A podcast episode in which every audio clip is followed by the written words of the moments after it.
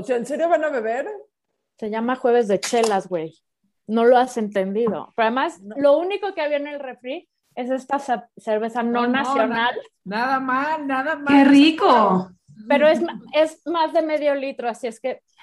Salud. Lo que sea. El reto es que te la tienes que acabar. Hoy sí, lo, hoy sí la necesito, entonces me la voy a dar. Oigan, este, siento que no, no puedo presentar propiamente a nuestra invitada, entonces necesito que te presentes tú, Ilana, porque haces tantas cosas que acláranos. Eres muy bienvenida. Muchas gracias. Para quien no sabe quién es Ilana Sod, cuéntanos, Ilana Sod, ¿quién eres? Pues tengo, bueno, ahorita tengo un programa en aire libre de radio que ahora está en línea porque tenemos un asunto ahí delicado que resolver. Entonces, estamos en línea, estamos en la app airelibre.fm.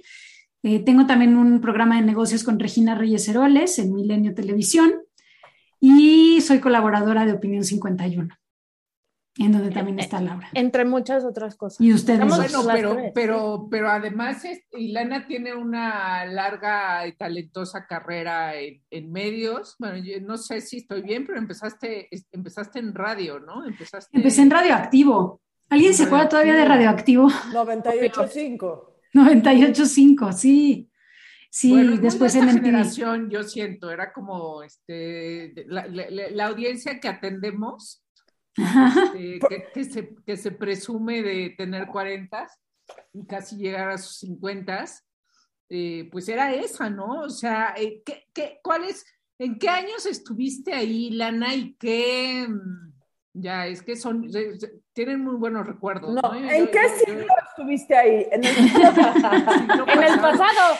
1996, entré en 1996 al radio, o sea, suena ya Sí, sí, es muy cabrón decir en el siglo pasado.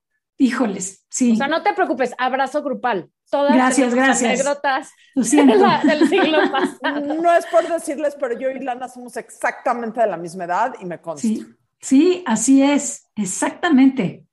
No vamos a decir la edad, no tenemos que decir la edad, ¿o sí? No, no Lo repetimos constantemente, o sea que ya sabemos cuántas tiene. no te preocupes. Ok. Oigan, este, tantas cosas que hablar con esta señora tan inteligente, pero traemos en la cabeza el tema este de Billy, ¿cómo se dice? Eilish, ¿no? Yo le digo Eilish, sé que le, le dicen Eilish, pero... ¿No es Eilish? Yo digo Eilish. La cosa es que... Exacto. Ellis, Billy Ellis. Billy, Billy, Billy, para los cuates. Billy para los cuates, quien no ha visto su documental en HBO, es una joya máxima. Es una niña muy talentosa. Muy. Este, que tiene una música muy distinta y propositiva y de eso seguramente tú nos puedes hablar mejor. Tiene una mancuerna muy eh, amorosa y hermosa con su hermano y probablemente tortuosa también. Phineas, este, Se llama. Ajá, Phineas. Eh, vean ese documental, pero aparte de todo eso, que es una fregona, y a mí me parece que en un mundo en donde todas quieren ser Paris Hilton, bueno, Paris Hilton ya es del siglo pasado. Kim Kardashian.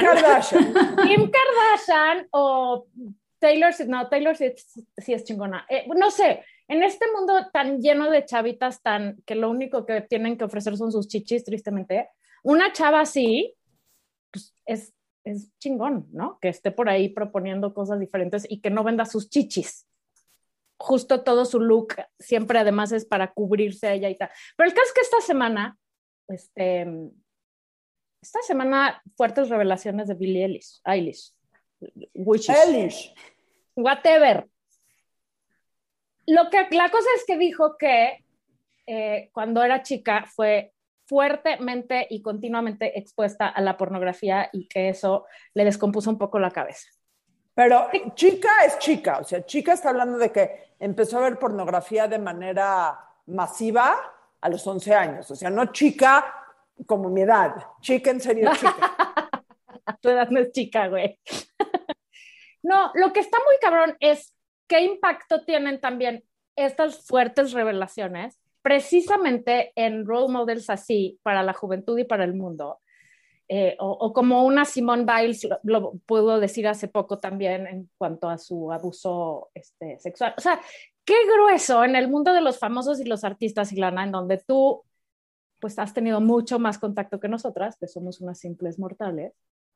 Qué grueso estas revelaciones y estas cosas que los hacen humanos y que nos hace espejearnos en ellos. Y, y qué cabrón, además, en este caso particular, la pornografía en los niños. Entonces, pues suelten semanas. ¿Qué opinamos de todo yo, esto? yo voy a hacer el mismo comentario que les dije ayer que iba a hacer.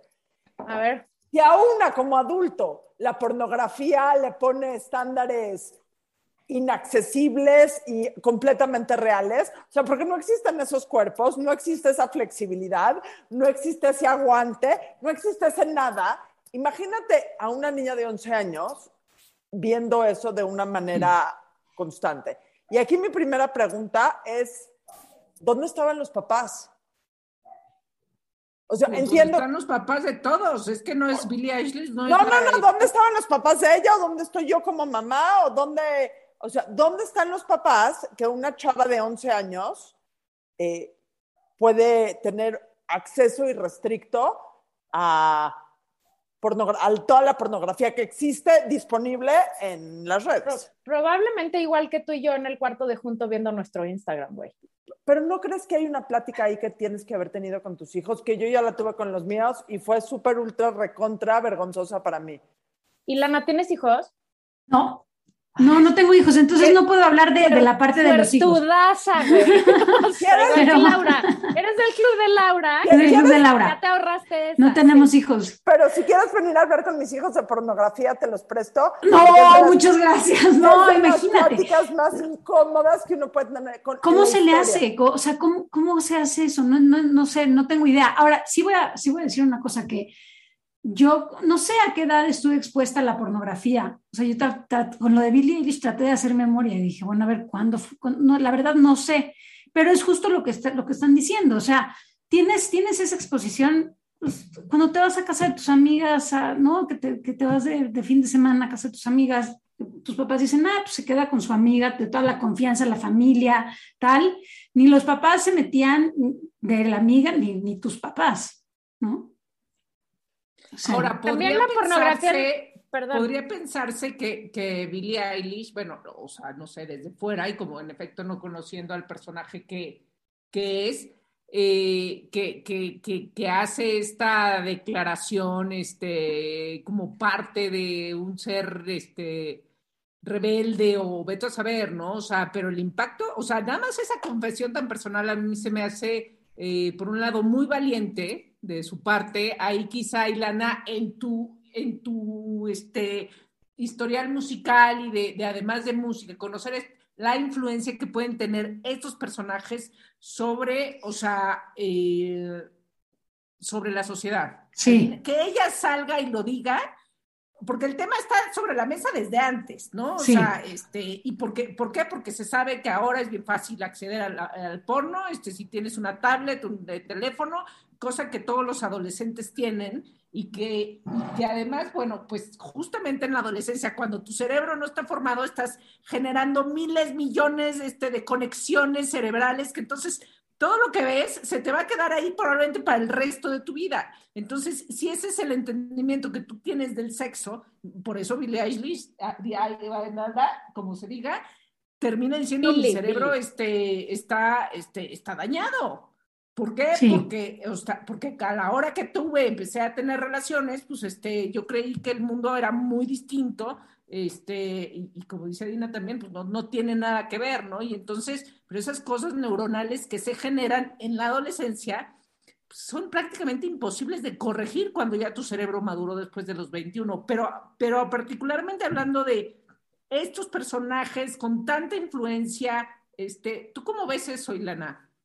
Yo, fíjate que hay, hay, un, hay un asunto que creo que, no sé, de unos dos años para acá, tres años para acá, se ha vuelto fundamental que hablen los artistas.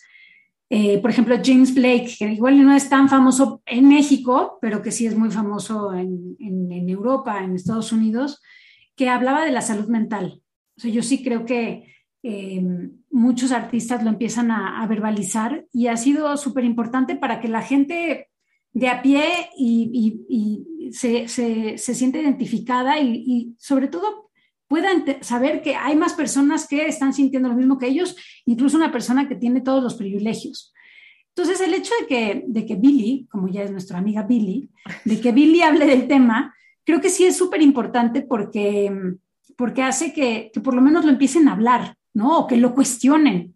Si igual y de otra manera no lo cuestionan nunca y como dices tú, hay un montón de conexiones y empiezan a hacer, este, a tener este, idealizaciones de un asunto que es completamente falso, ¿no? Entonces creo que sí es súper importante que lo abren como el tema de la salud mental, que además está relacionado con eso también, ¿no? Podríamos incluirlo en el mismo paquete. Y también en el paquete de las drogas, ¿no? O sea, esta misma, no manipulación, porque no es manipulación, pero esta mismo conexiones neuronales que las drogas cuando empiezan los chavos tan chicos a tomar, o el, eh, a, a tomar, o el vape, todas estas cosas que friegan el cerebro, también la pornografía afecta de una manera muy similar. Porque además, güey, cuando nosotras éramos, teníamos la edad de Billy y de nuestros hijos, la pornografía era el pinche cinecanal, o ¿cómo se llamaba ese canal? Cine... Cine Plus, no. Cine Plus, no sé, era un canal de cablevisión que después de las 7, 8 de la noche ponía unas películas porn, pero era un porn que ya ahorita es súper soft, güey. O sea, la pornografía de ahorita es escalofriante, o sea, es perturbador verlo.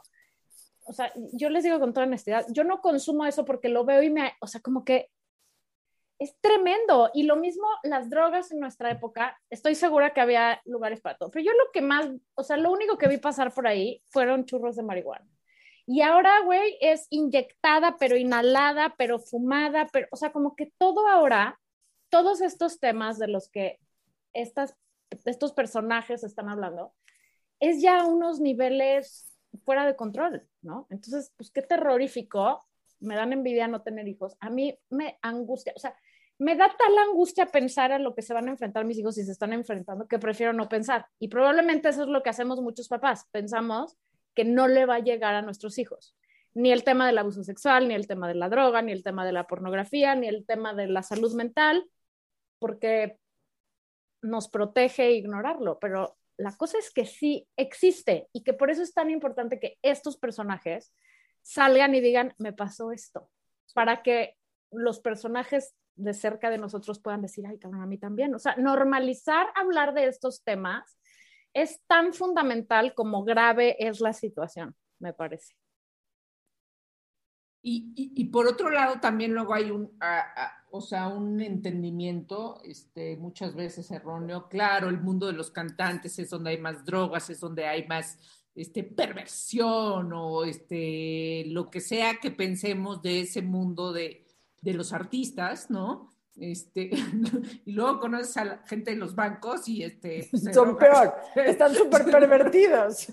¿no? reprimidos o super reprimidos. nada más esto es más público, o sea, este, y también en ese, una especie de, de, protección de, claro, es el mundo que no corresponde a mis hijos, este, ¿no es cierto? El consumo este, pues de, de, drogas es, este, y puede suceder en, no hay límites, no, no, y, y, no, ni, ni, ni, estratos sociales este, distintos, se consumirá distintas este, sustancias, pero, pero sigue sucediendo.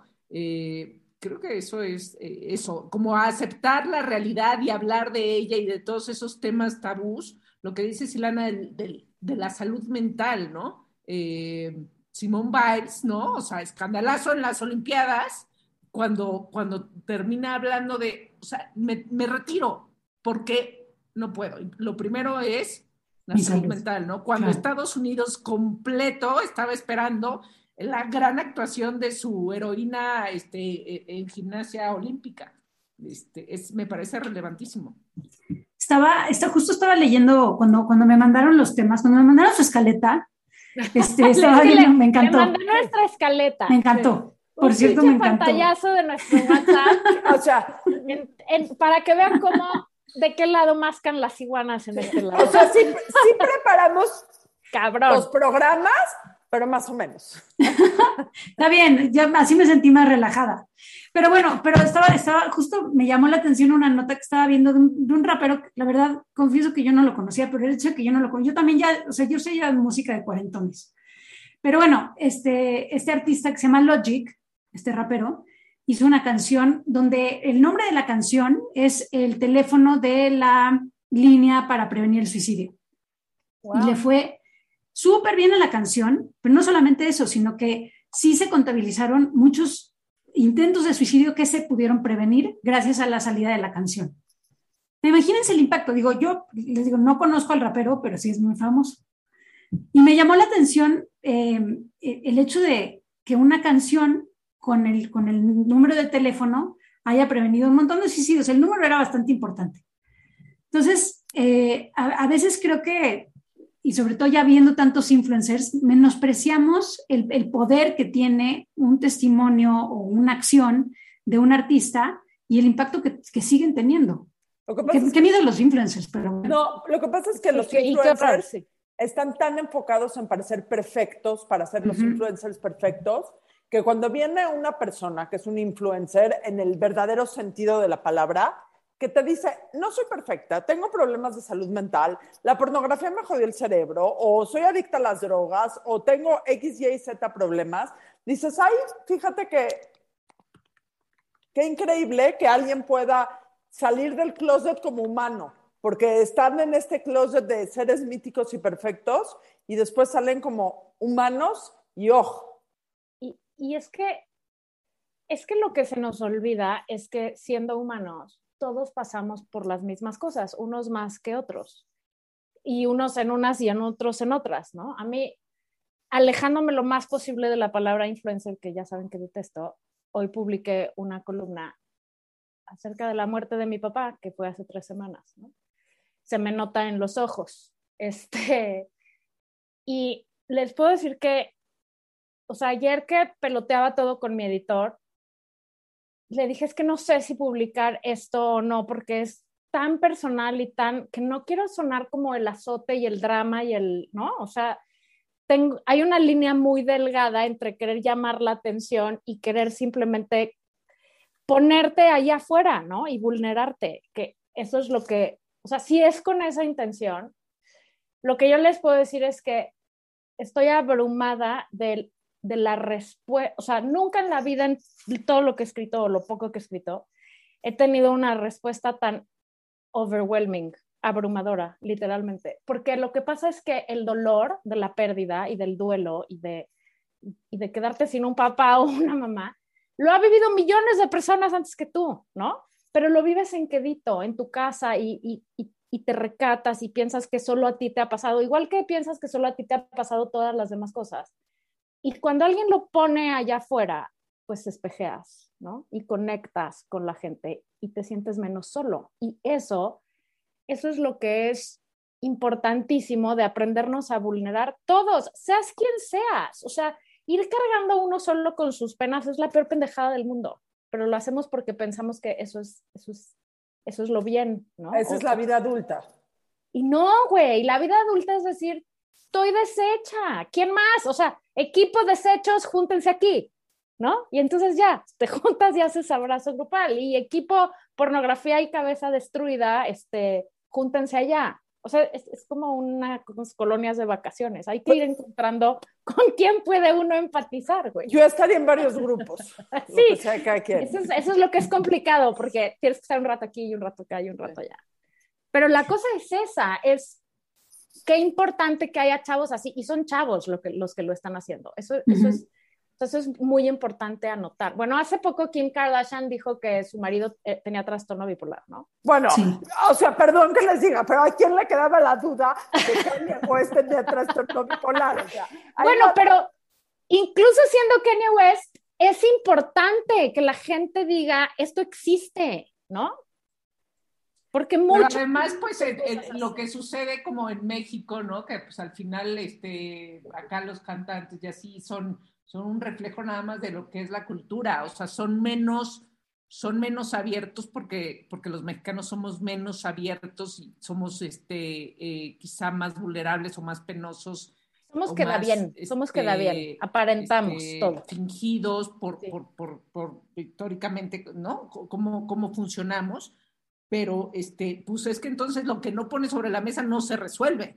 Exactamente. Este, y, claro, entonces yo veo a, no sé, por decir a alguien, alguien cantante en español, que tiene esta vida a la que este, nunca le pasa nada, este, y, todo, y todo siempre está muy bien. cuando pues, este, pues, también son personas y, tienen vidas complicadas, este, pero solemos nosotros los mexicanos ser menos abiertos en nuestras este, vulnerabilidades. Yo creo que también, o sea, no sé, yo lo veo, por ejemplo, para, para quienes nos dedicamos a los medios, que estudiamos una cosa muy distinta a lo que era el periodismo antes y lo que es ahora. O sea, antes no podías hablar en primera persona. Era ¿Qué como regla número Comunicación. Ah, Estudié comunicación y me especialicé en periodismo y luego en análisis y crítica de cine. Y era como, no, hablar de ti en primera persona, impensable. Y ahora el que no habla en primera persona, pues, no, no, no pega, no, no, no Conectas. No conectas. Ahora es conectar, sí. Sí, pero es bien complicado. ¿Y tú qué crees que es mejor, o sea, dentro del periodismo? ¿Mantener la completa objetividad o entender que uno para hacer bien su trabajo tiene que ser subjetivo y conectar? Lo segundo, yo creo que siempre vamos a ser subjetivos, ¿no? O sea, escribas lo que escribas, vas a ser, siempre vas a estar de un lado o del otro, se note más o se note menos, pero vas a estar de un lado, ¿no? Este, es difícil mantener ahí como la imparcialidad. A mí, confieso una vez más, me cuesta mucho trabajo, pero creo que debería de ser más, más personal y más empático, porque ya, ya todo el mundo está en las redes, volcado a las redes, por ejemplo. Entonces, ya un periodismo que no conecta, pues sí se siente medio añejo, la verdad. A ver, además de Billie Eilish, ¿qué otro personaje y de Logic, qué otro personaje crees que ha hecho un impacto positivo en todo el discurso público para cierto, para cierto tema? Pues lo, lo, mencionaban, el tema del Me Too creo que fue, fue el, que más rompió barreras, sin duda, eh, porque a la fecha sigue teniendo eco, aunque se desdibujó bastante. No, sé, si, no sé si fue como que le, le pegó la pandemia también y, y, medio como que se diluyó por ahí. Eh, también que creo que tenía unas voceras medio, o sea, no sé, Asia Argento y, ¿cómo se llama esta mujer que se había rapado? Que era pareja de Marilyn Manson, ¿se acuerdan? Ah, no sé, pero ya con eso. No, la otra, Rose McGowan. Ah, Rose McGowan. Rose McGowan. O sea, era como, en serio, ellas van a encabezar el movimiento. Entonces siento que teniéndolas a ellas como ejemplo, no era, no era, y con todo y todo tuvo eco. Entonces, yo, yo creo que ese ha sido como una, uno de los movimientos más importantes de, pues de, los últimos, de los últimos tiempos. A mí una que siempre me ha impresionado mucho y que es una de mis muy ídolas del mundo es Oprah Winfrey, que siempre ha hablado abiertamente de su abuso sexual, creo que fue por un tío, ¿no? no sé qué, y, y cómo además ha volcado, es que esa es la segunda parte, porque una cosa es hablar nada más y, y despedorrarte enfrente del mundo, porque ahí hay una línea, es lo que te digo, hay una línea muy, muy delgada entre ay, güey, no sé qué pasa en mi computadora, este, entre, me está pasando esto, estoy buscando dónde, en dónde me acomodo, dónde está mi grupo, y nada más lo estoy haciendo por llamar la atención, ¿no? O sea, el segundo paso de vulnerarte y, de abrirte a situaciones así es hacer algo al respecto, ¿no? O sea, es justamente hacer casita con alguien más. Esta mujer, por ejemplo, Oprah Winfrey, hace muchísimo por, por, en muchas partes del mundo, sobre todo en Sudáfrica, por niñas en condiciones vulnerables. Y, y, creo que ahí es, donde, ahí es donde ves qué personaje, o sea, quién lo lleva más allá y quién hace después algo a favor de poner efectivamente el título de habla aquí si te quieres suicidar. Es un segundo paso, ¿no?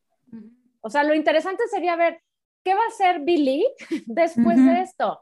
Nada más salió a decir, ay, me pasó esto, o va a ser como Simón Biles que se va a ir y va a parar a testificar para que ese cabrón lo metan a la cárcel, ¿no? Eh, hoy le pregunto, hoy que hable con ella le pregunto. Porfa, porfa, porque estoy con el pendiente. Cuando llegue a tu casa la cena de Shabbat. Oye, pero además, eh, digamos, imagínense lo que hubiera causado, claro, Oprah Winfrey con eh, redes sociales, ¿no? O sea, también eran otros tiempos y otra cosa, pero el Me Too tiene mucho, tiene tanto, o sea, no se hubiera podido hacer sin redes sociales, porque luego comentamos mucho de las redes sociales, claro, tienen este lado oscuro y patético y agresivo y enfermo, eh, pero, pero sin las redes era imposible que se gestara un Me Too, donde entonces, ah, sí, pues yo lo vi y estoy en esa industria y yo también, o estoy en, yo me dedico a completamente otra cosa y me voy a aventar. Este, y tiene su complejidad, hacerlo claro, sí, desde el anonimato y bla, bla, todo, todo, lo, que, todo lo que involucra el movimiento y, las consecuencias, etcétera. Pero, pero esa, es, esa es la era digital donde son otro tipo de revoluciones, ¿no? La revolución, este, la ola feminista no, o sea, hubiera sido, si hubiera tardado más esta ola que estamos viendo, la llamada cuarta, si no hubiera habido redes sociales. Ahora, las redes, las revoluciones individuales hoy eh, en este mundo digital tienen un pro y un contra. Bueno, asumo que muchos, pero puedo pensar en uno y uno. El cambio que puedes hacer y la difusión que puedes tener es brutal. Y el avasalle de haters, trolls, opiniones, hace que a lo mejor mucha gente no quiera salir a decir ciertas cosas. Sí, porque luego te atacan nada más por atacarte. Es la razón principal por la cual no abrir muchísimos temas. y es totalmente entendible. O sea, ¿qué pedo? ¿Los haters lo hacen por gusto o, o sea, entiendo los trolls, pero la gente que es hater, nada más hater de, o sea, ¿qué se ponen en LinkedIn? Soy Adina, soy hater, o sea, ¿qué pedo? Vaya que tú sabes eso. Oye, pero es que, ¿sabes qué? No hemos entendido que hacerlo, o sea, vulnerarse, seas quien seas, es liberador. O sea, para sanarte a ti no hay mejor solución que exponerte, ¿no? O sea, claro, a veces esa exposición puede salir carísima, depende de quién seas y qué acceso, o sea, quién tanto te esté viendo. Si eres un pinche simple mortal que te siguen cuatro personas, este, te vale madres, ¿no? Pero a lo mejor también, aunque no tengas este gran escenario, el salir y vulnerarte enfrente de tu gente querida, también ah. es... Laura ya se Laura que ya. Fue.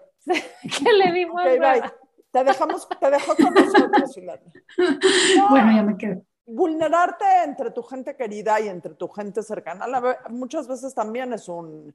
Eh, sí, sí, es cierto. O sea, el porque efectivamente no importa que diga la multitud, sea cual sea la multitud que tengas, lo que te importa es tus hijos o tu pareja o tus papás o tus amigos o tus hermanos. ¿no? Ahora, también es bien diferente salir en México que salir, por ejemplo, en Estados Unidos, en donde todo se capitaliza. O sea, allá sales y entonces te publican un libro, no, deja, deja un blog, ¿no? Te publican un libro, te hacen una película. Vas con Oprah Winfrey. Vas con Oprah Winfrey. Aquí, así, aquí denuncias a un acosador o a un violador y díganme qué pasa. No pasa absolutamente nada. No mames, ¿por qué traías esa falda puesta, eres, Exacto. Eres una, puta por haberte puesto en esa posición. Eso te pasa por quedarte hasta las 2 de la mañana en un antro. O sea, la verdad, estás provocando a la gente. O sea, aquí así somos, porque es mejor tener todo calladito. Pero, pero sí creo que estas cosas empiezan a abrir un poco, no sé, estos chavos a mí los admiro mucho porque van como con un machetito abriendo caminos que en nuestros tiempos era imposible. Primero, no había los medios para, ¿no? Ponerse el, el, spot así. Y segundo, este, no, bueno, pues por ningún motivo te atrevías a decir nada de eso, ¿no?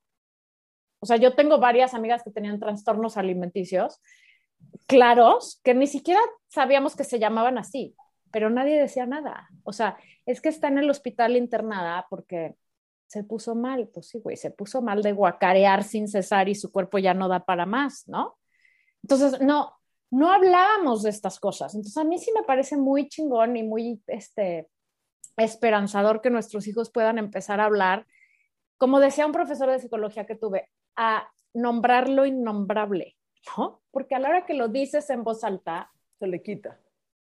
Se le quita un poco el tabú y se vuelve una realidad y se vuelve algo que no te dé tanto miedo decir, ah, chinga, esto me pasa a mí también, voy a pedir ayuda, porque resulta que no está bien, porque a lo mejor ni siquiera sabías que eso que te está pasando no es normal, ¿no? Entonces, muy bien por nuestra amiga Billy, la verdad. Sí, y, muy, bien, Por, y muy bien por nuestra amiga Ilana que vino aquí hoy a platicar con nosotros. Oiga, muchas gracias por la invitación. Oye, ¿dónde te encontramos? Estoy, bueno, en, en, aire libre en línea, en airelibre.fm y estamos todo el tiempo en redes y en la app, que ahí estamos también. Si pueden bajar la app, estaría increíble. Eh, en Milenio Televisión, todos los martes a las 8.45, ya sé que es un horario medio raro, a ver si espero que se acuerden, 8.45. Y en Opinión 51, los jueves cada 15 días. ¿Y tus redes sociales son? Soy arroba Ilana Sod en todas las redes. Síganla porque tiene toda la ondita. La ondita, todo. Muchas gracias. Muchas gracias. Gracias, por venir, hermana. Un beso. Se me fue bien rápido. Muchas gracias. Es que somos súper chingonas. somos súper simpáticas. Perdón, hay programas más ligeros que este, pero pues ni modo. Es todavía lo que, hablo- lo que teníamos que hablar hoy. Goodbye. No me acabé mi cerveza, ¿eh? Solo for the record. Abrazos.